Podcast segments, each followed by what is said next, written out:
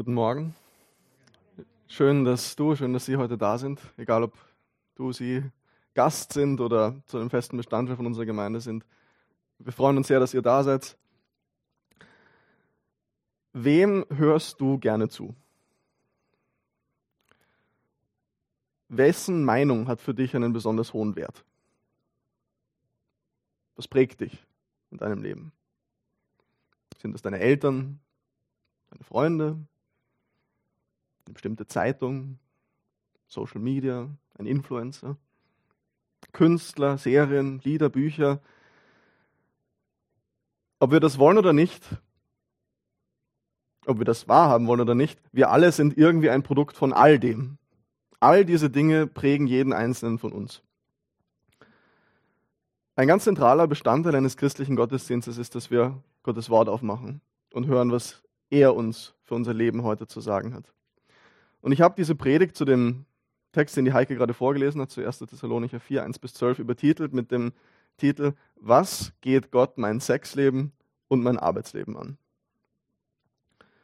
Und wir werden in diesem Text heute zwei Kriterien sehen, nach denen wir Christen unser Leben ausrichten sollen.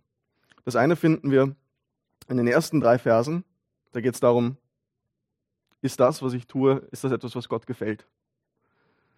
Das zweite Kriterium dann später in den Versen 9 bis 10 geschieht, was ich tue in Liebe. Und wir werden uns nicht nur diese zwei Kriterien anschauen, sondern dann auch sehen, was diese beiden Kriterien ganz praktisch mit diesen zentralen Lebensbereichen, die jeden von uns betreffen, unserem Sexleben und unserem Arbeitsleben zu tun haben. Das erste Kriterium finden wir, wie gesagt, in den ersten Versen. Hier schreibt Paulus, ihr habt von uns gelernt, wie ihr euer Leben führen müsst, um Gott zu gefallen. Und in Vers 2 heißt, ihr kennt ja die Anweisungen, die wir euch im Auftrag des Herrn Jesus gegeben haben. Das heißt, wenn du Christ bist, dann sollst du ein Leben führen, das Gott gefällt.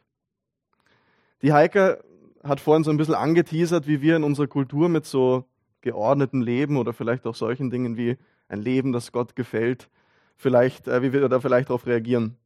Weil einer der wichtigsten Werte unserer heutigen Zeit ist Freiheit. Freiheit, das tun zu können, was ich will dass mir niemand vorschreiben kann, wie ich mein Privatleben zu leben habe. Ich behaupte aber, dass wir in all dem eigentlich gar nicht so frei sind, wie wir das oft glauben. Ein zeitgenössischer säkularer Autor hat das mal folgendermaßen ausgedrückt, ich zitiere, in unserem alltäglichen Leben gibt es kein Leben ohne Anbetung. Wir alle beten etwas an. Das Problem ist, dass so ziemlich alles, was man anbeten kann, uns bei lebendigem Leib verschlingen wird. Wenn ihr Geld und Materielles anbetet, wenn ihr daraus euren Lebenssinn zieht, dann werdet ihr nie genug haben. Wenn ihr euren Körper, eure Schönheit und euren Sexappeal anbetet, werdet ihr euch immer hässlich fühlen. Wenn ihr Macht anbetet, dann werdet ihr euch schwach und ängstlich fühlen und noch mehr Macht über andere haben müssen, um eure Angst zu betäuben. Wenn ihr euren Intellekt anbetet und es klug gelten wollt, dann werdet ihr euch fühlen wie Idioten und Hochstapler, die jederzeit auffliegen könnten. Das Tückische ist, dass diese Formen von Anbetung unbewusst ablaufen es sind die persönlichen Standardeinstellungen, die in jedem von vornherein eingestellt sind. Dieser säkulare amerikanische Autor, der mittlerweile schon verstorben ist, David Foster Wallace heißt er, ähm, der ist kein Christ, aber er spricht aus meiner Sicht etwas ganz Wesentliches an. Ja, wir alle reden immer von Freiheit, wir alle reden immer davon, wie wichtig es ist, ein Leben zu führen, dass wir bestimmen können in unserer Kultur, was frei von irgendwelchen Vorschriften ist, die mir jemand macht. Aber wenn wir ehrlich sind, dann sind wir gar nicht so frei. Denn wir alle haben etwas, wofür wir leben. Wir alle haben etwas, nach dem wir streben. Wir alle haben etwas, das das Wichtigste in unserem Leben ist. Und in gewisser Weise ist das unser Gott. Denn wir opfern dafür, wir opfern unsere Freizeit dafür, wir opfern unser Geld dafür. Wir richten unser Leben darauf aus. In gewisser Weise herrscht diese Sache über uns. Der christliche Glaube sagt, der einzige Weg, wirklich frei zu sein, ist nach Gottes Vorstellungen zu leben. Warum? Weil Gott uns gemacht hat, weil Gott dich gemacht hat. Weil er all die Dinge gemacht hat, die du genießt. Und doch sind wir zuallererst dafür gemacht, ihn im Zentrum unseres Lebens zu haben, von ihm Sinn, Identität und Wert zu bekommen. Aber das Problem ist, und das spricht dieser Autor da auch ein bisschen an, wenn er sagt, das Tückische ist, äh, dass wir das oft gar nicht so merken, ist, dass wir in unseren Standardeinstellungen nicht darauf eingestellt sind, von vornherein so zu leben, mit Gottes Zentrum unseres Lebens. Irgendwie sind wir alle in unseren Herzen darauf eingestellt, diese Dinge, Wert, Identität, Ziel, Perspektive woanders zu suchen als zu Gott. Und das ist, was die Bibel Sünde nennt. Da geht es nicht um ein paar Gebote, die man immer wieder mal bricht. Da geht es nicht um Dinge, die wir immer mal wieder falsch machen, sondern es geht darum, dass wir grundsätzlich ganz tief in unseren Herzen konsequent darauf eingestellt sind, diese Dinge nicht bei Gott zu suchen, nicht Gott zum Zentrum unseres Lebens zu machen. Wenn du Christ bist, dann hast du erkannt, dass das nicht der Weg ist, der zu wahrem Leben führt. Und du hast gesagt, hey Gott, ich möchte dir mein Leben hingeben. Ich möchte so leben, dass du im Zentrum bist, dass du sagst, wo es lang geht. Weil ich glaube, dass du besser Bescheid weißt als ich. Genau das war bei den Thessalonichern auch so. Gell? Paulus sagt, ihr habt von uns gelernt, wie ihr euer Leben führen müsst, um Gott zu gefallen. Und ihr lebt auch schon so. Und jetzt schreibt er, macht darin noch weiter Fortschritte. Denn es ist der Wille Gottes, dass ihr heilig seid. Heilig sein bedeutet genau das. Ein Leben führen, das sich an Gottes Vorstellung für unser Leben ausrichtet ein Leben führen, das ihm gefällt. Heilig sein ist das tun, was Gott für uns will, wozu er uns gemacht hat. Das, was uns am meisten erfüllt. Denn nur wenn du dein Leben wirklich danach ausrichtest, wie Gott, der dich gemacht hat, es sich wünscht, wirst du wirklich Erfüllung finden. Gott gibt uns diese Anweisungen, die wir gleich lesen, dieses geordnete Leben nicht, damit er uns knechtet, nicht damit er einfach so über uns bestimmt, weil er, weil er gern, das gerne macht, sondern weil dein Leben so funktioniert. Christen sind Menschen, die Gott Herr über ihr Leben sein lassen, die Schritt für Schritt ihren Lebensweg dem anpassen, was Gott gefällt. Das zweite Kriterium für christliches Leben, was wir in diesem Text finden, ist, geschieht, was wir tun, in Liebe. Da heißt in den Versen 9 und 10, über die Liebe zu den Brüdern und Schwestern brauche ich euch nichts zu schreiben, denn Gott selbst hat euch gelehrt, einander zu lieben. Und solche Liebe erweist ihr auch allen Brüdern und Schwestern in ganz Makedonien. Aber wir ermahnen euch, Brüder und Schwestern, macht darin noch weiter Fortschritte. Geschieht, was du tust in Liebe. Der Grund dafür, dass das das zweite Kriterium ist, ist, dass Heiligkeit ohne Liebe nur Scheinheiligkeit ist. Denn Liebe ist dadurch gekennzeichnet, dass wir unser Leben zum Wohl für andere Menschen leben, dass wir unser eigenes Wohl hinten anstellen und dass wir uns für andere aufopfern. Jesus hat einmal gesagt, das ist das Kriterium, an dem die Welt erkennen wird, dass ihr meine Jünger seid, dass ihr einander liebt. Und das Wort, das Paulus hier verwendet, ist Philadelphia, die Geschwisterliebe, die familiäre Liebe, die intime Liebe in einem familiären Band. Und er sagt, so soll eine christliche Gemeinde sein. Und er schreibt, dass die Thessalonicher solche Liebe allen Brüdern und Schwestern in ganz Mazedonien gezeigt haben es gibt in der Familie und auch in der Gemeinde immer manche Leute, denen es uns besonders leicht fällt zu lieben, gell? Und andere, die, wo es uns nicht so leicht fällt. Die, die mal sympathisch finden, die, die meine Meinungen teilen, die, die die gleichen Vorstellungen wie ich habe, die die gleichen Pläne wie ich habe. Aber was ist mit denen, mit denen wir nicht so gut zurechtkommen? Paulus sagt, diese Liebe soll allen Brüdern und Schwestern gehen. Wir können uns nicht aussuchen in unserer christlichen Gemeinde, wen liebe ich und wen liebe ich nicht. Das sollen alle sein, die, die du persönlich anstrengend findest, die du persönlich sympathisch findest. Das ist nämlich meistens umgekehrt genauso. Okay, also wir haben diese zwei Grundprinzipien jetzt schon ganz zu Anfang definiert, was Christen tun müssen, also wie Christen ihr Leben leben sollen. Gefällt es Gott, was ich tue, und geschieht in Liebe, was ich tue. Und wir werden uns jetzt an zwei Bereichen unseres Lebens eben anschauen, was das praktisch heißt unserem Sexleben, das sind die Verse 3 bis 8, und unserem Arbeitsleben in den Versen 11 bis 12. Paulus schreibt in Vers 3, es ist der Wille Gottes, dass ihr heilig seid und dazu gehört, dass ihr alle verbotenen sexuellen Beziehungen meidet. Den ersten Punkt, den, Gott, den Paulus hier macht, ist, dass Gott eine klare Vorstellung von Sex hat. Zu einem heiligen Leben, zu einem Leben, das Gott gefällt, gehört es dazu, alle verbotenen sexuellen Beziehungen zu meiden. Ich bin mir sicher, dass das Wort, was Paulus hier verwendet, dass es alle verbotenen sexuellen Beziehungen ist, dass das jeder von euch kennt, das ist das Wort Pornea. Und das beinhaltet jeglichen Sex außerhalb der Ehe zwischen einem Mann und einer Frau. Vorehelichen Sex, außerehelichen Sex, gleichgeschlechtlichen Sex, alles außerhalb der Ehe zwischen einem Mann und einer Frau. Nun, ich kann mir vorstellen, dass das für dich jetzt absolut vorsinnflutlich klingt und du dir denkst und du dich vielleicht wunderst, Oh, ich wusste gar nicht, dass das irgendwer heute noch ernsthaft so glaubt. Ich bitte dich, dass du mir noch ein bisschen zuhörst und mir die Möglichkeit gibst, darzulegen, warum ich glaube, dass diese Sexualethik alles andere als überholt ist, sondern sogar sehr, sehr viel Sinn macht.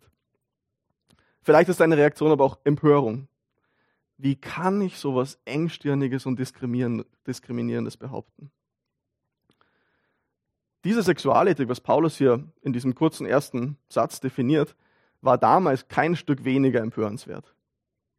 Was Paulus da schreibt, war überhaupt nicht dem gesellschaftlichen Kontext damals entsprechend. In Thessalonik, das wie Sex gelebt wurde in Thessalonik, hat viel mehr zu tun mit dem, wie wir heute in, unser, in unserer Gesellschaft das erleben. Sex war in fast jeder Form und Weise anerkannt und wurde gefeiert. Ein Autor der damaligen Zeit, ein antiker Autor, schreibt zum Beispiel, Leidenschaft und Genuss sollen über die Vernunft triumphieren, solange es keinen Schaden für einen selbst oder andere anrichtet.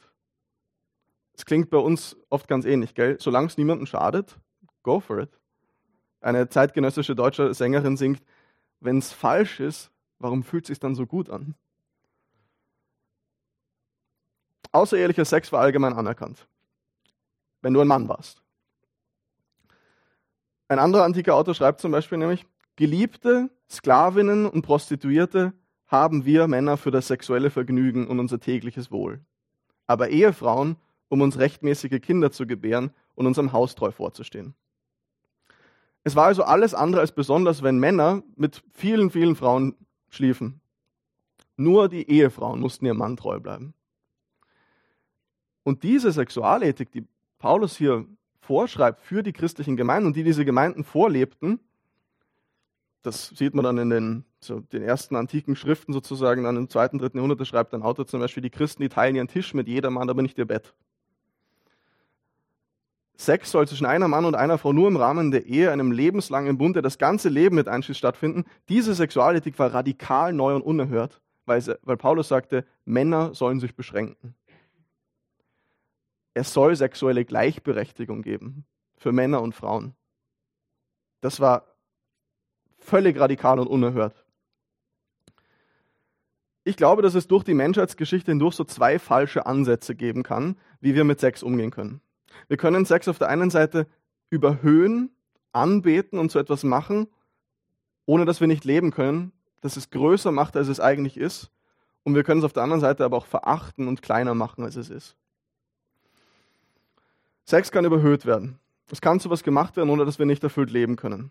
Der einzige Weg zu gelingendem Leben ist ein erfülltes Sexualleben. Das ist das Bild, mit dem wir heute oft konfrontiert werden, oder? Wenn man unsere Zeitschriften und Magazine, die in äh, bei jedem Kiosk zu finden sind, anschauen. Sexuelle Enthaltsamkeit überhaupt kein Thema, kann man sich nicht vorstellen, weil ohne guten Sex kannst du kein gutes Leben haben. Die Bibel macht Sex nie größer, als es ist. Sie sagt, hey, Sex ist wunderbar, ist großartig, aber es ist nicht der einzige Weg zu erfülltem Leben. Ist nicht alles, um was sich das Leben dreht. Sex kann aber auch verachtet und kleiner gemacht werden, als es ist. Was schreibt Paulus hier? Es ist Gottes Wille, dass ihr heilig seid und dazu gehört, dass ihr keinen Sex habt. Nee. Nee. Die Bibel feiert Sex, es ist ein großartiges Geschenk Gottes. Es herrscht so manchmal die Vorstellung unter Christen und auch über Christen, dass Sex etwas wäre, was doch irgendwie falsch oder schmutzig ist. Gibt es in der Kirchengeschichte auch genug Beispiele dafür. Es gab zum Beispiel eine Zeit im Mittelalter, als die kirchlichen Autoritäten Sex am Donnerstag verboten haben, weil da Jesus verhaftet wurde. Sex am Freitag verboten haben, weil Jesus hingerichtet wurde, Sex am Samstag verboten habe zur Ehre der Jungfrau Maria und Sex am Sonntag verboten haben zur Ehre für alle Heiligen. Und es ist schwer, den Eindruck loszuwerden, dass diese kirchlichen Leiter es damals einfach nicht mochten, dass Menschen Sex haben. Und ich bin mir sicher, dass sie auch noch Gründe gesucht haben, warum sie es von Montag bis Mittwoch verbieten können. Aber das ist Blödsinn. Die Bibel enthält ein eigenes Buch, was nur dafür da ist, die erotische Liebesbeziehung zwischen einem Mann und einer Frau zu preisen. Und das teilweise sehr, sehr grafisch. Sex ist Gottes Geschenk, das wir genießen dürfen. Ich glaube, auch wir Evangelikalen haben manchmal so ein bisschen das Problem, dass da noch so eine Restvorstellung da ist, dass Sex doch irgendwie nicht ganz super ist, sondern so ein bisschen Rest schmutzig oder schlecht. Vielleicht wunderst du dich sogar, dass wir im Gottesdienst hier so offen über dieses Thema sprechen. Aber siehst, Paulus, der tut das auch in der Gemeinde. Sex sollte ein Thema sein, über das wir miteinander reden können, wo wir ehrlich sein können miteinander, wo wir auch als Gemeinde ehrlich sein können miteinander, wo wir auch ehrlich über Schwierigkeiten reden können. Schwierigkeiten, die unsere Singles haben, damit enthaltsam zu leben. Schwierigkeiten, die Ehepaare haben, einander treu zu bleiben. Schwierigkeiten, die Ehepaare im Bett haben. Und ich weiß nicht, wie wir das hinkriegen als Gemeinde, aber ich wünsche mir, dass unsere Gemeinde ein Ort ist, wo wir über all das offen sprechen können. Wo diese falsche Scham, die auch irgendwie aus dem herauskommt, dass man sagt, ja, das ist doch irgendwie, irgendwie doch nicht so ganz ein super Thema, dass das wegkommt. Weil Gott hat uns Sex geschenkt, damit wir es in der Ehe genießen können.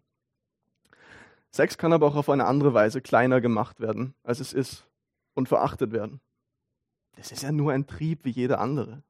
Das ist ja nur ein Bedürfnis, genau wie Hunger oder Durst oder was auch immer sonst. Es ist doch nur Sex. Das wird dem enormen Potenzial von Sex nicht gerecht. Denn Sex ist Gottes Weg für zwei Menschen, um sich wechselseitig zu sagen, ich gehöre vollständig für immer und ausschließlich dir. Wir Menschen sind nicht nur Körper. Wir sind auch nicht nur Geist oder Seele. Wir sind ganzheitliche Wesen mit all dem. Und Sex spielt sich auf all diesen Ebenen ab. Wenn ich meinem Körper jemand anderen ganz gebe, ohne ihm auch mal mein restliches Leben zu geben, dann mache ich Sex kleiner als es ist, weil ich ihm das Potenzial raube, das es haben kann. Ja, unsere aktuelle Kultur sagt, das ist überhaupt kein Problem. Du kannst deinen Körper jemandem ganz geben, ohne dass das irgendwelche Probleme nach sich zieht, wenn du dein restliches Leben nicht mit, mit dieser Person teilst. Aber das zerreißt Körper und Seele, das zerreißt das, wie wir gemacht sind. Sex ist nur mehr als nur körperliche Aktivität. Es ist mehr als ein Bedürfnis wie jedes andere und deshalb hat es unheimliches Potenzial. Und dieses Potenzial kann es nur in einer Ehe entfalten.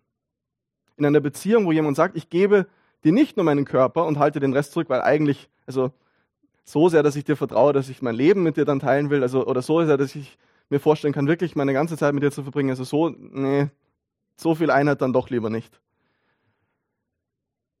In dieser Beziehung, wo jemand sagt, ich gebe dir nicht nur meinen Körper, ich gebe dir mein ganzes Leben hin. Zwei Menschen geben sich einander vollständig hin und erleben Einheit, erleben Annahme, Liebe und Gemeinschaft, nicht nur körperlich, sondern seelisch genauso. Und ich glaube, danach sehnen wir uns in einer gewissen Weise alle weil das geht viel tiefer als nur körperlichen Genuss, so wunderbar der auch ist. Da geht es um Fragen, bin ich wertvoll? Bin ich gut genug? Bin ich ganz tief in mir drin, wenn ich ganz nackt bin, wenn ich ganz verletzlich bin, geliebt und an angenommen? Wir leben in einer Welt von immensem Druck und Leistung und Vergleichen. Gell? Und es ist bei Sex leider ganz genauso. Werde ich den Erwartungen meines Partners entsprechen? Werde ich gut genug sein? Kann ich konkurrieren mit den Ex-Partnern meines Partners? Kann ich konkurrieren mit den Supermodels? Kann ich konkurrieren mit den Pornodarstellerinnen? Bin ich ganz, na, ganz verletzlich wirklich gut genug? Gott hat Sex gemacht, damit zwei Menschen sich gegenseitig in ihrer ungeschönten Echtheit ganz so, wie wir sind, mit all unseren Fehlern, ganz verletzlich begegnen können und sich gegenseitig genießen, einander erfreuen und sagen, du bist wunderschön und ich gebe dich mir voll und ganz hin. Und da soll es keinen Vergleich geben. Ein Freund von mir hat das mal so ausgedrückt, er hat gesagt, ich bin furchtbar im Bett, aber das ist wurscht, weil meine Frau hat keinen Vergleich. Und das, das klingt auf den ersten Blick komisch und das äh, klingt ein bisschen blöd, aber es, da steckt eine ganz tiefe Wahrheit drin. Weil Leistung und Vergleich soll da einfach keinen Platz haben. Das sollte da überhaupt keinen Platz haben. Es sollte nicht um Performance, es sollte nicht um Druck gehen, es sollte nicht um Leistung gehen. Es sollten keine Gedanken Platz haben, wie bin ich schön genug, bin ich gut genug, weil ich kenne ja die Ex-Partner meines Partners, ich kenne die Supermodels, ich kenne die Pornodarsteller, ich kenne all das, was mein Partner sonst gesehen hat und was auch immer. Und bin ich dann überhaupt gut genug? Da in meiner tiefsten Verletzlichkeit und Intimität soll ich Bestätigung und Bewunderung erfahren, die ungetrübt ist von all diesen Sachen. Ich glaube, wir sehnen uns alle danach. Und das macht außerehelicher Sex kaputt. Das macht jeglicher Sex, der außerhalb dieser einen Beziehung zwischen einer e in der Ehe zwischen einem Mann und einer Frau geschieht, kaputt. Paulus schreibt aber nicht nur, dass Sex einen Platz nur in der Ehe zwischen einem Mann und einer Frau haben soll, sondern auch, wie wir Sex leben sollen. In den Versen 4 bis 6 lesen wir, jeder von euch soll lernen, mit seinem eigenen Körper in heiliger und ehrenhafter Weise umzugehen. Folgt nicht den leidenschaftlichen Begierden, wie es die Heiden tun, die Gott nicht kennen. Setzt euch in diesen Dingen nicht über euren Bruder hinweg und bereichert euch nicht an ihm. Wenn du deine Basisbibel offen hast, weil das die Übersetzung ist, der ich lese, wunderst du dich vielleicht, dass ich in diesen Dingen habe statt in geschäftlichen Angelegenheiten. Manche Übersetzungen übersetzen hier in geschäftlichen Angelegenheiten, weil die griechischen Wörter, die da verwendet werden, auch in der Finanzwelt vorkommen. Aber aus meiner Sicht und aus der Mehrheitssicht, und das wird es auch in den meisten Übersetzungen sehen, äh, wäre das ein Kontextwechsel, der da äh, überhaupt keinen Sinn macht, wenn man das im Kontext betrachtet. Deshalb sage ich in Vers 6, setzt euch in diesen Dingen beim Thema Sex nicht über euren Bruder hinweg und bereichert euch nicht an ihm. Paulus schreibt, jeder soll lernen, mit seinem Körper in heiliger und ehrenhafter Weise umzugehen, nicht in leidenschaftlichen Begierden. Wenn ich mein Sexleben in leidenschaftlicher Begierde lebe, dann lebe ich es mit dem Blick, was kann ich für mich herausbekommen. Dann geht es mir beim Sex nicht um die Person, mit der ich schlafe, sondern darum, was diese Person mir geben kann was ich bekommen kann. Und im Endeffekt mache ich die Person, mit der ich schlafe, zu einem Objekt für meine sexuelle Befriedigung. Das ist übrigens völlig unabhängig, ob du verheiratet bist oder nicht. Das kann in einer Ehe ganz genauso wie wenn außerhalb einer Ehe so sein. An alle Ehepaare und vielleicht besonders an die Männer. Worum geht es dir, wenn du mit deiner Frau schläfst? Ist Sex was, wo es vor allem für deine Bedürfnisse da ist und dein Partner hat dir das zu geben, weil du ein Recht darauf hast? Auch wenn er oder sie sich dabei vielleicht ausgenutzt fühlt, vielleicht Schmerzen hat. Paulus sagt, so soll Sex nicht sein. Sex soll, beim Sex soll es darum gehen, deinen Partner zu ehren, ihn zu bewundern und ihn zu erheben. Es soll in heiliger und ehrenhafter Weise geschehen. Es soll heilig sein, das heißt dem Charakter Gottes entsprechen. Und Gott ist ein Gott, der sich freiwillig aus Liebe zu uns aufopfert, der sich hingibt, der sich freiwillig bindet, der sich verpflichtet, für das Wohl von uns zu sorgen. Sex soll ein Geben sein, das war damals, wie gesagt, völlig unerhört, denn beim Sex gab es genau eine Richtung. Männer nehmen, Frauen geben. Paulus sagt, egal ob du ein Mann bist oder eine Frau, beim Sex seid ihr gleichberechtigt. Und es soll euch wechselseitig um die Bedürfnisse des anderen gehen. Das heißt zum Beispiel nicht, mein Partner ist damit verpflichtet, immer mit mir zu schlafen, wann ich das möchte. Ja, wenn du so denkst, dann zeigt das nur, dass du dieses Prinzip, dass es eigentlich um den anderen gehen sollte, und das, was du geben gehen solltest, nicht verstanden hast, weil dann geht es dir um dich und du lebst in leidenschaftlicher Begierde und lebst es nicht für deinen Partner. Weiter heißt hier in Vers 6, setzt euch in diesen Dingen nicht über euren Bruder hinweg und bereichert euch nicht daneben. Das heißt, in unserem Sexleben soll niemand hier jemand anderen ausnutzen. Es soll kein Verbrauch, äh, Vertrauen missbraucht werden. Denn wenn ich in meinem Sexleben vor allem mein eigenes Wohl im Blick habe, dann ist immer die Gefahr, dass ich andere ausnütze. Und gerade weil unsere Sexualität etwas so Intimes ist,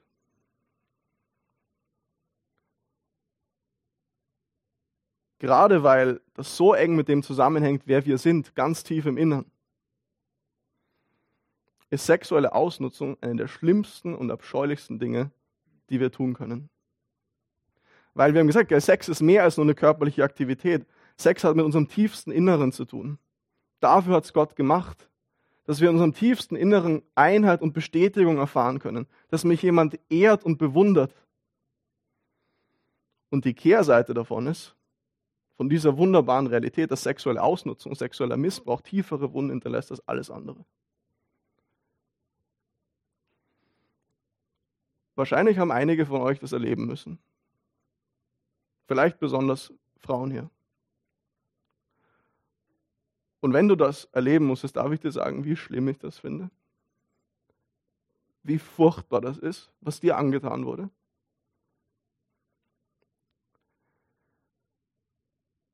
Das ist so bösartig und so falsch, weil es nimmt was, was Gott wunderbar gemacht hat, damit wir einander erbauen können und ehren können und lieben können, her und dreht das um und macht so etwas, was ich für mich tue und jemand anderen damit aufs tiefste erniedrige und verletze.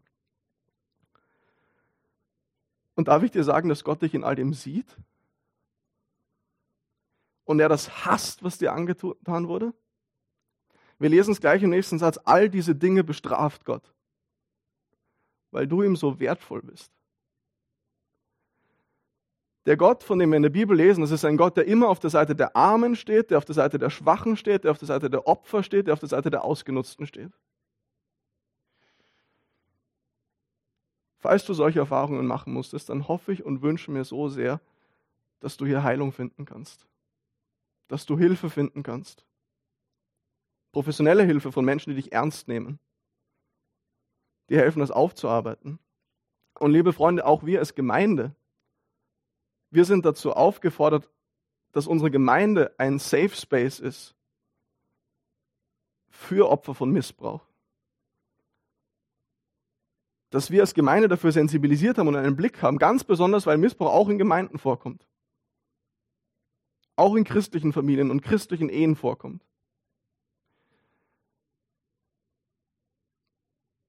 Und vielleicht auch, wenn du ganz aktuell Missbrauch erfährst,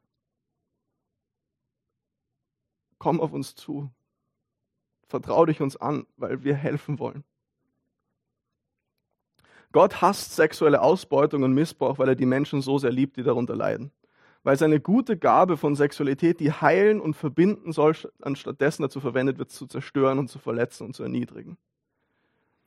Es kam, vor kurzem kam ein Buch aus diesem Sommer von einer säkularen englischen feministischen Autorin ähm, namens Louise Perry, uh, The Case Against the Sexual Revolution. Also der, das Argument oder die Anklage gegen die sexuelle Revolution. Und äh, diese Dame, die mit dem Christentum absolut gar nichts am Hut hat und äh, aus einer rein säkularen Perspektive über dieses Thema schreibt, ähm, sie schreibt darüber und argumentiert dafür, dass die sexuelle Revolution, die unser westliches, westliche Sicht auf Sex seit den 60er Jahren so massiv geprägt hat, also Sex kann casual sein, Sex soll ohne Bindung passieren, äh, ohne Gefühle, no strings attached im Endeffekt, dass das überhaupt nicht den ersehnten Effekt hatte und dass vor allem Frauen massiv leiden und gelitten haben unter, diesen, unter dieser Sexualethik, dass da vor allem Männer profitiert haben, die Frauen ausnutzen. Ähm, Im Endeffekt meint sie und sie belegt das dann mit beeindruckender Forschung und äh, ihrer Erfahrung aus Missbrauchszentren, wo sie ja jahrzehntelang gearbeitet hat, also wo Opfer von Missbrauch äh, Hilfe finden können hat die sexuelle Revolution, die eben diese traditionellen Formen von Sexualität versucht hat abzuschaffen, um Freiheit zu schaffen, überhaupt nicht Freiheit und Glück und Erfüllung gebracht, sondern ganz, ganz viel Leid und Zerstörung, besonders für Frauen. Und ähm, wisst ihr, was sie als Lösung für all diese Probleme vorschlägt? Sie schreibt dann, nachdem sie da ähm, so 170 Seiten über all das geschrieben hat, was äh, in unserer Kultur ganz, ganz äh, furchtbar falsch läuft da und wie Frauen so furchtbar darunter leiden, in vielen Dingen, schreibt sie, dass wir das verändern könnten, dass das besser werden könnte, da bräuchten wir einen Mechanismus, der kurzweiliges männliches Sexualverhalten zu verhindern sucht. Also dass Männer einfach nur sagen, ja, weil wir Männer sind und einen Sextrieb haben, der ähm, meistens uns recht leicht fällt, ohne Gefühle sozusagen äh, attached Sex zu haben ähm, und unsere sexuelle Kultur das voll ermutigt und sagt, ja, das ist voll okay und Frauen sollen das auch tun, ähm, dass, es das, dass das zu verhindern sucht. Sie schreibt, dass wir einen Mechanismus brauchen, der die wirtschaftlichen Interessen von Müttern schützt und ein stabiles Umfeld für Kindererziehung bietet.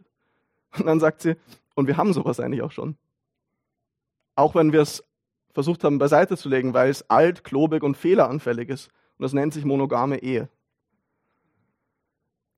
Gell, in unserer Gesellschaft ist das Gefühl ganz tief verankert, dass wahre Freiheit dort zu finden ist, wo wir Vorschriften und Limitierungen in unserem Privatleben so weit wie möglich abschaffen.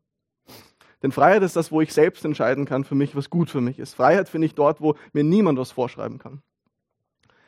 Ähm, ich weiß nicht, wer von euch als Kindern oder als Eltern mit kleinen Kindern äh, Thomas die Lokomotive zu Hause immer äh, mal wieder hatte. Ich hatte das auch. Thomas, ja.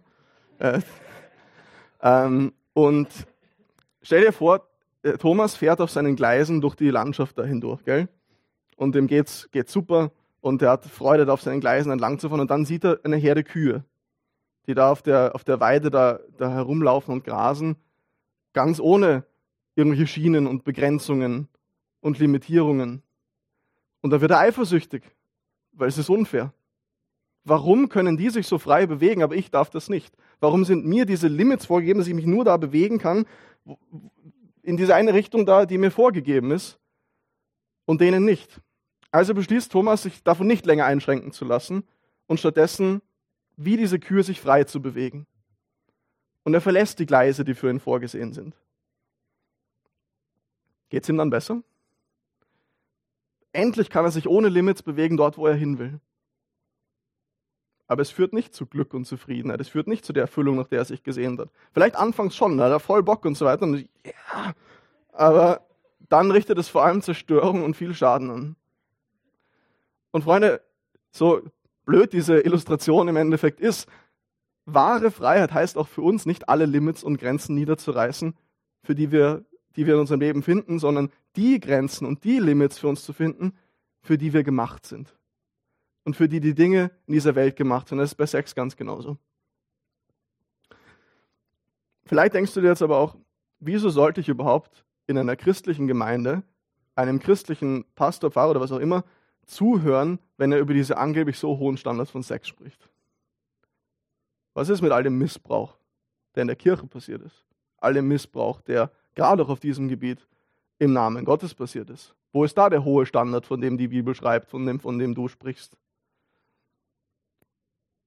Und du hast absolut recht. Das ist furchtbar und umso schlimmer, weil es Christen sind, die sowas tun. Denn über Jesus heißt es, er ist demütig und sanft. Über Jesus heißt es, er bricht das geknickte Rohr nicht. Das heißt, die, wo ganz viel Verletzung da ist und man ganz schwach noch ist, da bricht er das nicht um durch zu viel Druck. Er löscht den glimmenden Docht nicht. Es ist also besonders abscheulich, wenn Menschen, die vorgeben, Jesus zu repräsentieren, sich dann so verhalten und so etwas tun. Deshalb heißt ja auch in diesem Text, dass Gott das alles bestraft. Wenn Christen ihr Sexleben nicht nach Gottes Willen und zum Wohl anderer leben, wird Gott das bestrafen. Einerseits durch den Schaden, den wir uns selbst damit anrichten, und andererseits, wenn keine Umkehr und keine Reue kommt, dadurch, dass wir in Gefahr sind, unser ewiges Heil zu verwirken. Denn ein Leben in sexueller Sünde ist unvereinbar mit dem christlichen Glauben. Das sagt dieser Text. So, da gibt es kein Either-or, so, so einfach ist es. Warum? Paulus sagt, so leben die, die Gott nicht kennen, weil die wissen es nicht besser. Sie folgen den Standardeinstellungen ihres Herzens, die halt darauf eingestellt sind, die, all diese Dinge in was anderem als Gott zu suchen. Aber wenn du Christ bist und Gott dich gerettet hat, dann, so heißt es in Vers 7 und Vers 8, dann hat Gott dich zu, nicht zur Unsittlichkeit berufen, sondern zu einem Leben in Heiligkeit. Und wer diese Berufung zurückweist, weist demnach nicht einen Menschen zurück, er weist vielmehr Gott zurück, der euch mit seinem Heiligen Geist erfüllt. Es kann sein, dass es damals Leute gab in der Gemeinde, das vermuten einige Ausleger, die differenziert haben zwischen der Evangeliumsverkündung der Apostel, dass Jesus Christus Mensch geworden ist, um uns zu retten, und dem ethischen Leben, das sie aus dem abgeleitet gefordert haben. Die gesagt haben, ja, ja, das eine, das ist göttlich, aber das andere, das sind ja vor allem menschliche Anweisungen. Das andere ist vor allem kulturell bedingt, das andere sind vor allem menschliche, äh, was wir uns ausgedacht haben. Paulus sagt, dieser sexuelle Lebensstil, den ich fordere, weil er sich aus dem Evangelium ableitet, das ist nicht, was das Menschen sich ausgedacht haben, sondern weil Gott sich das überlegt hat. Und wenn du Christ bist, dann ist das der Standard, wie du dein Sexualleben zu führen hast. Wenn du nicht verheiratet bist, dann hab keinen Sex. Wenn du verheiratet bist, dann hab Sex nur mit deinem Partner.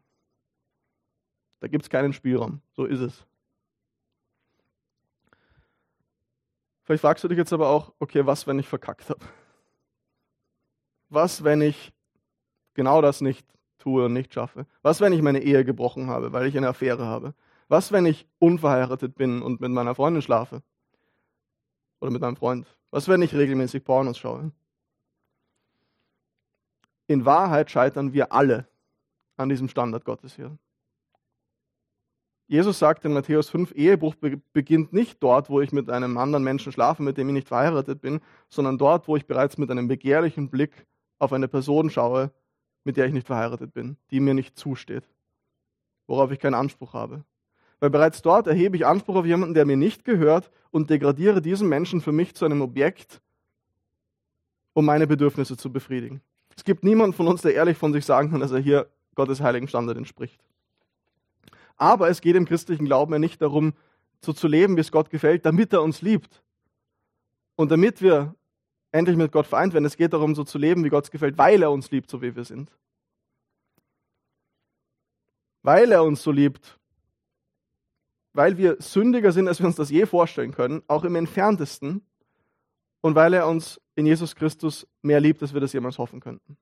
Wenn du in einem Sexleben nicht so gelebt hast oder nicht so lebst, wie Gott das gewählt, dann kehr um, bitte um Vergebung und er wird dir vergeben. Einer der größten Glaubenshelden in der gesamten Bibel ist König David. Ja, eine der meist angesehenen Personen aus der gesamten Bibel, von dem jedes Kind in den Kindergottesdienst lernt. Und gleichzeitig gibt es niemanden in der gesamten Bibel, der auf dem Gebiet so verkackt hat, wie David es hat. David war als König, wir kennen die Geschichte, für die, die sie nicht kennen, der war zu Hause, während seine Soldaten woanders einen Krieg geführt haben und er ist auf seinem Palast oben drauf gewesen und hat eine Frau gesehen, die gebadet hat auf einem Dach da irgendwo in der Umgebung. Und er hat sie gesehen und hat sie begehrt. Es war wahrscheinlich eine schöne nackte Frau und er hat gesagt, die will ich haben. Und weil er König war und weil er das konnte, hat er sie geholt und hat sie vergewaltigt. Dann ist sie schwanger geworden. Dann hat er die Panik gekriegt. Dann hat er den Soldaten von, von der Front wiederholen lassen, um zu sagen, hey, Uriah, bitte komm, geh doch zu deiner Frau und komm, ein paar Nächte hast du verdient, in der Hoffnung, dass sie miteinander schlafen und sie dann halt nicht auffallen würde, dass sie von ihm schwanger wurde. Und der macht nicht mit. Der sagt, nee, solange meine Männer an der Front sind, werde ich nicht mit einer Frau schlafen und sie jetzt aus, ich schlafe auf der Straße.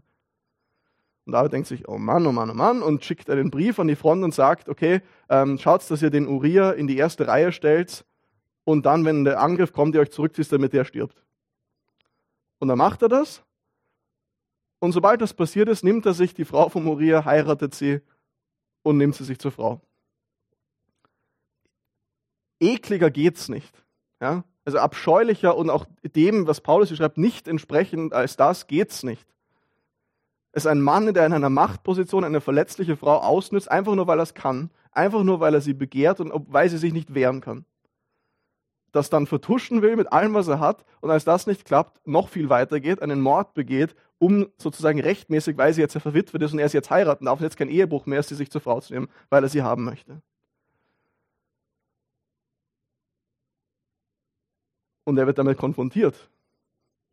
Und er bricht zusammen und er bittet um Vergebung. Lies Psalm 51, das ist der Psalm, den er dann direkt danach geschrieben hat, wo er Gott all das hinlegt und einfach nur bekennt, ich habe sowas von verkackt und es tut mir so leid. Und Gott vergibt ihm. Wir lesen hier in dieser Stelle auch übrigens, dass Gott uns nicht allein lässt. Hier, gell? In Vers 8, das heißt, sein Heiliger Geist lebt in uns. Sein Heiliger Geist lebt in dir, wenn du Christ bist. Weil Gott dich nicht allein lässt und sagt, hey, schau, das ist der heilige Standard, den du zu entsprechen hast, schau mal, wie du das hinkriegst. Du wirst eh dran scheitern. Sondern Gott sagt, ich gebe dir meinen Geist, damit der dich von innen heraus verändert, damit ich dich befähige dazu, Stück für Stück Fortschritte zu machen und dein Sexleben Stück für Stück so auszurichten, wie es Gott gefällt. Okay. Ich habe gesagt am Anfang, wir haben zwei Standards, die wir in diesem Text gesehen haben, wie wir unser Verhalten ausrichten sollen. Gefällt es Gott und geschieht es in Liebe. Wir Christen sind oft ziemlich gut darin, das Erste zu betonen, oder? Was Sex betrifft. Wie ist Sex, der Gott gefällt? Welche sexuellen Beziehungen gefallen Gott nicht? Welche sexuellen Beziehungen sind gegen seinen Willen? Und das hat absolut Berechtigung, weil das ist eins von diesen zwei Kriterien, wie wir unser Leben ausrichten sollen. Aber wie ist im zweiten? Wie ist mit der Liebe? Wie gehen wir als Christen mit Menschen um, die ihre Sexualität ganz anders leben als wir?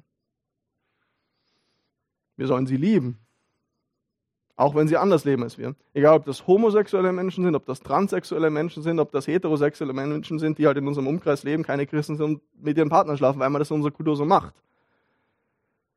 Wenn diese Gemeinde eine Gemeinde ist, wo diese Menschen nicht vor allem Wertschätzung und Liebe erfahren, dann machen wir was radikal falsch. Das heißt nicht, dass wir die Lebensweise gutheißen müssen. Das heißt nicht, dass wir homosexuelle Beziehungen gutheißen müssen, dass wir transsexuelle Beziehungen gutheißen müssen, genauso wenig wie wir alle anderen heterosexuellen Beziehungen außerhalb der Ehe gutheißen müssen. Weil wir eben diesen Standard haben, so zu leben, wie Gott uns gefällt und weil er uns zur Heiligkeit ruft. Aber vergessen wir das andere nicht. Wenn du Single bist, dann kann das eine ganz besondere Herausforderung für dich sein. Weil wenn du Christ bist und du Single bist, dann ruft dich dieser Text dazu auf, sexuell enthaltsam zu leben. Wenn du nicht verheiratet bist und du eine sexuelle Beziehung als Christ führst, dann verstößt du gegen Gottes Gebote. Und diesem Anspruch zu entsprechen kann ziemlich hart sein, oder? Besonders in einer Kultur wie unserer, die dir die ganze Zeit sagt, hey, ohne gutes Sex gibt es kein gutes Leben. Besonders auch vielleicht in einer christlichen Kultur, die dir sagt, ohne Ehe gibt es kein gutes Leben. Nach dem Motto, Geld, zwei werden ein Fleisch, das heißt, allein bist du eigentlich nur ein halbes. Ja, so ist es. Das ist oft die Vorstellung, die in christlichen Gemeinden da ist. Und das ist für unser Singles brutal hart. Und vielleicht hast du deshalb manchmal das Gefühl, dein Leben ist sinnlos oder leer, weil du nicht verheiratet bist. Weil du keinen Sex haben kannst. Aber das ist Blödsinn. Weil das gibt dem Ganzen einen Status, den die Bibel ihm nicht gibt. Das ist genau dieses, ich überhöhe das zu etwas, was es nicht sein soll. Im Endeffekt mache ich Sex, im Endeffekt mache ich die Ehe damit zu etwas, was ein Götze ist. Das ist, was mein Leben wirklich erfüllt und ihm Sinn gibt. Und egal, ob du verheiratet bist oder nicht, wenn du das, wenn du Sex und Ehe diesen Status gibst, dann machst du das zu etwas, was dein Partner nie und nimmer erfüllen kann. Dann wird dein Partner dich immer enttäuschen, weil du in diese Beziehung dem einen Anspruch gibst, das nur Gott dir geben kann. Deshalb, wenn du jetzt sagst, als Single, mein Leben ist sinnlos und leer, weil ich nicht verheiratet bin, weil ich keinen Sex haben kann, und du dann eines Tages mit dieser Einstellung in eine Ehe hineingehst, dann wird es deiner Ehe schaden. Weil du es eben zu etwas machst, was sie nie und nimmer erfüllen kann. Das heißt, Single sein kann auch eine Chance sein, diese Prioritäten richtig zu bekommen. Warum? Jesus Christus ist der wahre Liebhaber unserer Seelen. Und das Verlangen, das du jetzt fühlst nach einem Partner, nach Sex, ist nur ein Schatten von dem Verlangen, was tief in dir drin ist, nach einer Einheit oder einer engen Beziehung mit Jesus. Weil Jesus ist der Einzige, der uns wirklich die Identität geben kann, nach der wir uns sehnen. Die Intimität, nach der wir uns sehnen. Er ist der Einzige, er ist der, der uns viel besser kennt, als es jeder Partner je könnte und der trotzdem Ja zu uns sagt. Er ist derjenige, der uns festhält durch dick und dünn hindurch und uns treu bleibt, besser als jeder Ehemann und jede Ehefrau das tun könnte. Er ist derjenige, der sich für dich aufopfert und sich dir vollständig hingibt, um alles zu geben, um mit dir Gemeinschaft zu haben, viel besser, als wir das in einer Ehe je könnten. Er ist derjenige, der dich mehr liebt, als du das je verstehen kannst. Ich weiß, wir haben jetzt bereits sehr, sehr lange über unser Sexleben geredet.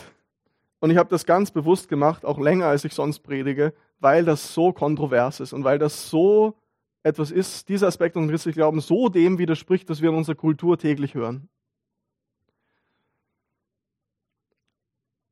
Der zweite Punkt aber, den wir uns anschauen wollten noch, ist unser Arbeitsleben. Was geht Gott mein Arbeitsleben an.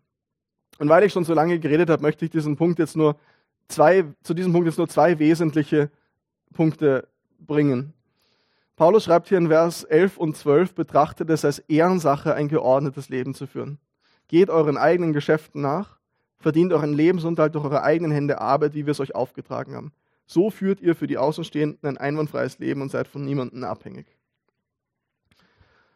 Scheinbar und es legt auch der zweite Thessalonicher Brief nahe, gab es in dieser Gemeinde das Problem, dass manche Christen nicht arbeiten wollten. Und so davon abhängig waren, dass andere sie versorgt haben. Der Grund ist nicht ganz klar. Was allerdings klar ist, ist, dass das kein gutes Bild auf diese Gemeinschaft von Christen geworfen hat. Und Paulus fordert sie deshalb auf, selbst für ihren Lebensunterhalt zu arbeiten und für andere keine Belastung zu sein. Er spricht sich dabei nicht gegen die Unterstützung von Arbeitslosen in unserer Gemeinde aus, die gerne arbeiten würden, aber nicht dazu in der Lage sind, weil sie körperlich nicht können, weil sie geistig nicht können oder weil sie einfach keinen Job finden. Da geht es nicht um. Es geht um Leute, die arbeiten könnten und arbeiten sollten, aber aus welchem Grund auch immer nicht tun. Und die Frage, die dahinter steht, ist, was vermittelt deine Haltung Arbeit gegenüber Außenstehenden über dein Leben? Ja, wir Österreicher, wir sind manchmal dafür ein bisschen bekannt, so unsere Arbeit mit dem Slogan anzugehen, nur das Nötigste, nur das wirklich das absolut Nötigste anzugehen. So alles, was zu unserer Job Description gehört, aber auch nichts, was darüber hinausgeht. Also so nach dem Motto, wie komme ich dazu, dass ich das und das mache? Weil müssen tue ich nicht. Ja? So sollen wir nicht sein. sagt uns dieser Text, so sollen wir nicht sein als Christen an unserem Arbeitsplatz. Wir sollen uns durch unsere Arbeitshaltung an unserem Arbeitsplatz hervorheben. Interessant ist auch, dass Paulus hier ganz direkt zur Arbeit mit den eigenen Händen auffordert. In der griechischen Kultur damals war Arbeit mit den Händen etwas, was, auf das man runtergeschaut hat, was für die am untersten Ende der Gesellschaft da waren. Die Sklavinnen und Sklaven und die, die ganz, ganz unten auf der sozialen Leiter standen. Weil die angesehenen Leute, die haben sich mit den geistigen Dingen beschäftigt. Die haben damit Zeit verbracht, sich philosophisch auszutauschen und äh, in diese Richtung und so weiter. Die haben nicht mit den eigenen Händen gearbeitet. Das heißt, Paulus fordert diese Christen auch dazu auf, selbst unbeliebte, mitunter schlecht bezahlte Aufgaben zu machen. Du sollst dich an deinem Arbeitsplatz, wo auch immer du arbeitest, wo auch immer du stehst, dadurch hervorheben, dass du eine besondere Motivation für deine Arbeit bringst und mich mit exzellenten Arbeitsleistungen hervorheben möchtest. Ganz im Gegenteil von dem, wie komme ich dazu, das zu machen? Also, weil, ja, weil wir nach Exzellenz streben sollen in dem, was wir tun. Egal, ob du, was du beruflich tust, ob du Buchhaltung machst oder ob du Konditor bist oder ob du äh, Anwalt bist oder was auch immer, schau, dass du dich in deinem Arbeitsumfeld durch deinen Ansporn und dein Verantwortungsbewusstsein auszeichnest. Ein weiterer interessanter Punkt ist, dass Paulus sagt, wir sollen uns um unsere eigenen Angelegenheiten kümmern. Geh doch in eigenen Geschäften nach, schreibt er in dieser Übersetzung. Also kümmere dich um deine eigenen Angelegenheiten. Ich weiß nicht, wie es an deinem Arbeitsplatz aussieht, aber wenn es so ein typischer österreichischer Arbeitsplatz ist, dann sind so die Angelegenheiten von anderen Leuten sehr wichtig. Dann ist das etwas, was ähm, sehr viel besprochen wird was, ähm, wenn man am Kaffeeautomaten steht und sich ausschaut, wenn man raucht und draußen steht, das ist immer, was, die, was andere Leute machen und die, die Leben von anderen Leuten sind, das ist immer Thema. Gell? Lästern, Tratschen und so weiter. Paulus sagt, Christen sollen da nicht mitmachen. Hör auf, über deine Kollegen zu tratschen und hinter ihrem Rücken von ihnen zu reden. Selbst wenn ihr das vielleicht Anerkennung in der Gruppe bringt. Warum? Und das ist das Entscheidende. Was ist die Haltung hinter diesen zwei Eigenschaften, hinter diesen zwei Verhaltensweisen? Wenn ich faul bin und nur das Allernötigste tue, lebe ich nicht so, wie es Gott gefällt, weil mein Leben nicht durch aufopfernde Liebe für andere gekennzeichnet ist. Es geht um mich. Wie kann ich mir meine Arbeit so einfach wie möglich machen? Wie kann ich schauen, dass ich so wenig wie möglich machen muss, dass es so leicht wie möglich für mich ist, wurscht, was dann an meinen Kollegen hängen bleibt oder wurscht, was liegen bleibt auf der Strecke, wie die Kunden oder was auch immer, was für eine Arbeit du machst, wie die Leute, die das, das in Anspruch nehmen, dann was, wie die dann darunter leiden, wenn das Produkt schlechter ist, als es sein könnte. Wurscht. Wenn ich über andere lästere, wenn ich über andere tratsche, suchst du dann das Beste für diese andere Person? Ist deine Beziehung für diese andere Person dann davon geprägt, wie du dich für sie einsetzt und dein Leben für sie geben willst, um ihr Bestes zu suchen? Oder geht es doch um dich? deinen Status in der Gruppe, deine Anerkennung, was auch immer. Also diese zwei Aspekte, gib dein Bestes und schau, dass du dann auch dein Engagement aufhältst und hör auf, über andere zu lästern und kümmere dich um deine eigenen Sachen, sind zwei ganz praktische Dinge, die du dir für die nächste Woche in deine Arbeit mitnehmen kannst. Ganz, ganz simpel und ganz, ganz einfach und Dinge, die auffallen, gerade in einer Kultur wie hier, wo manchmal Arbeitsmotivation und die Dinge von Menschen in ihrem, von anderen lebenden Menschen bisschen problematisch sind vielleicht. Und beides findet seinen Ursprung in deiner Beziehung zu Jesus. Weil Jesus alles für dich gegeben hat, sollst du dafür bereit sein, alles für andere zu geben. Also übernimm Aufgaben an deinem Arbeitsplatz, die niemand machen will. Das Liebe zu deinen Kollegen. Mach nicht mit, wenn an deinem Arbeitsplatz gelästert wird und getratscht wird, weil du dich wie Jesus auf die Seite der Ausgegrenzten und der Schwachen stellen sollst. Was prägt dich in deinem Leben? Wer hat das Sagen in deinem Leben? Welche Meinungen zählen besonders viel in deinem Leben? Wir haben heute jetzt gesehen, dass Gott für uns Menschen die höchste Autorität in unserem Leben ist und für uns Christen ganz besonders. Und wir haben zwei Kriterien gesehen, an denen wir unser Verhalten in unserem täglichen Leben messen können. Gefällt es Gott und geschieht es in Liebe? Das bedeutet, dass wir alle unser Sexualleben an den Standards, die Gott dafür bestimmt hat, ausrichten sollen. Nicht an dem, was in unserer Gesellschaft gerade in ist. Diese Standards sollen uns nicht einschränken, sondern uns dabei helfen, Sex wirklich zu genießen. Gleichzeitig soll es in unserem Sexleben vor allem um unseren Partner gehen und nicht um uns selbst. In der Arbeit sollen wir unser Bestes geben, wir sollen durch unser Engagement auffallen und nicht durch unser Tratschen und Lästern. Für ein geordnetes Leben, das hat die Heike am Anfang gesagt. Das hat so diese zwei Konnotationen. Einerseits doch Halt und Stabilität und auf der anderen Seite Einschränkung und mühsam, dass mir jemand was vorschreibt. Hinter all diesen Anweisungen für dein Sexleben und für dein Arbeitsleben steht nicht der Wunsch Gottes, dein Leben einzuschränken, sondern dir Leben in Fülle zu geben. Weil er dich und mich gemacht hat und designt hat und sich uns ausgedacht hat. Genauso deine Sexualität und deine Arbeit als wichtigen Teil deines Lebens. Er weiß, wie das am besten funktioniert.